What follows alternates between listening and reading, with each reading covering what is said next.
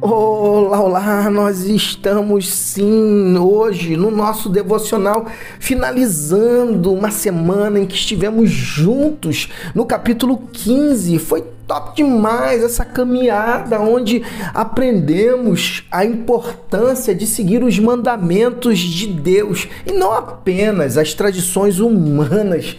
Isso nos ensina a focar no que é verdadeiramente importante aos olhos de Deus e a viver de acordo com seus mandamentos.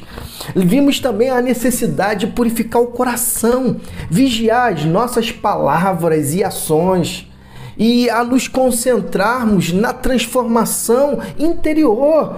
Podemos evitar, sim, a contaminação do coração e viver uma vida reta, purificada, a persistência na fé, lembram?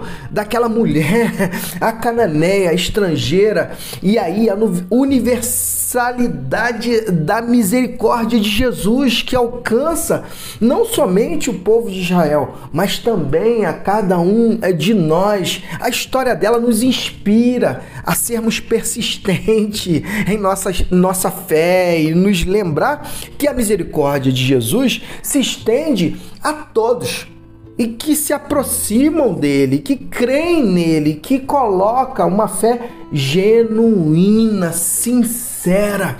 E ela impressionou ele. Vocês lembram? Isso é top demais. Que tremendo, que lição aquela mulher trouxe para os nossos dias de persistência, sinceridade.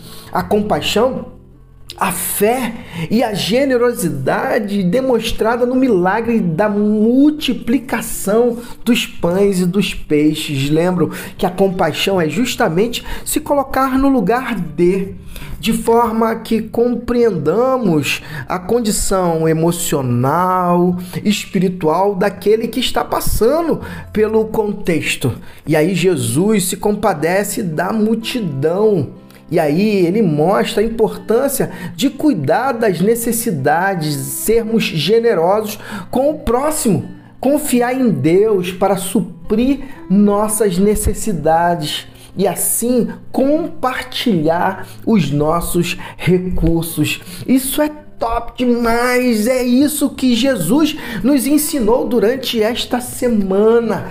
Que assim seja no nosso viver, durante a nossa vida, que possamos trazer à memória as histórias, os ensinos de Jesus, para que possamos é, materializá-los e assim é Cristo, que é a palavra viva, se é manifestar justamente a partir do nosso viver em nossa geração. Isso é top demais, que assim seja no meu e no seu viver e que Deus te abençoe.